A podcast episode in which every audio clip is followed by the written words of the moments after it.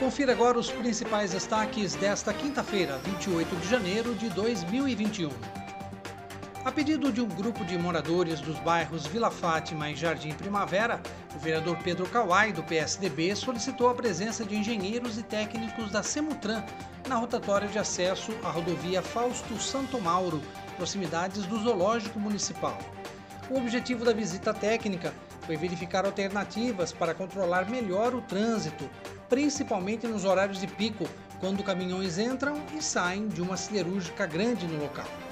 Uma das reclamações dos motoristas é o tempo muito curto dos semáforos, que poderia ser resolvido com uma reprogramação feita por técnicos do controle de trânsito.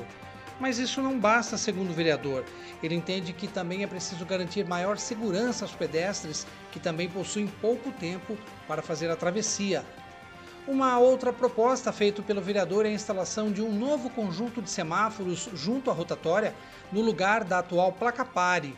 O objetivo é evitar que os caminhões bloqueiem o fluxo desta rotatória para os veículos que vêm no sentido bairro-shopping.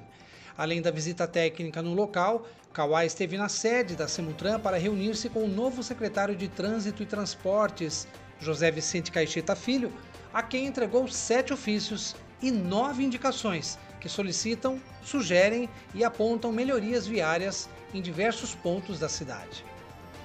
E o recente vazamento de dados pessoais de mais de 220 milhões de brasileiros pode ser ainda mais grave do que se imaginava. Isso porque os documentos das pessoas foram associados a fotos de rostos, perfis de redes sociais, salário, renda e até o chamado score de crédito, que é uma espécie de classificação de risco para empréstimos bancários.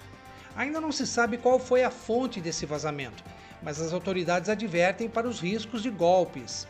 O vereador Pedro Kawai também alerta as pessoas para não confirmar dados por aplicativos e muito menos por telefonemas. Gente, toma muito cuidado que com isso você pode receber no seu celular alguma empresa, alguma entidade falando assim, olha, você fulano de tal, com CPF tal, renda tal, tem um crédito, tem um benefício liberado por conta do seu histórico. Não aceita, gente. Não aceita nada do WhatsApp, não clique nenhum link sem antes falar com a sua instituição, com aquela com aquela empresa que entrou em contato com você, porque é muito perigoso, ele pode estar clonando senha, clonando tudo de você. Toma muito cuidado. Acompanhe os nossos podcasts pela Rádio Kawai, disponível no Facebook, Instagram e agora também no Spotify.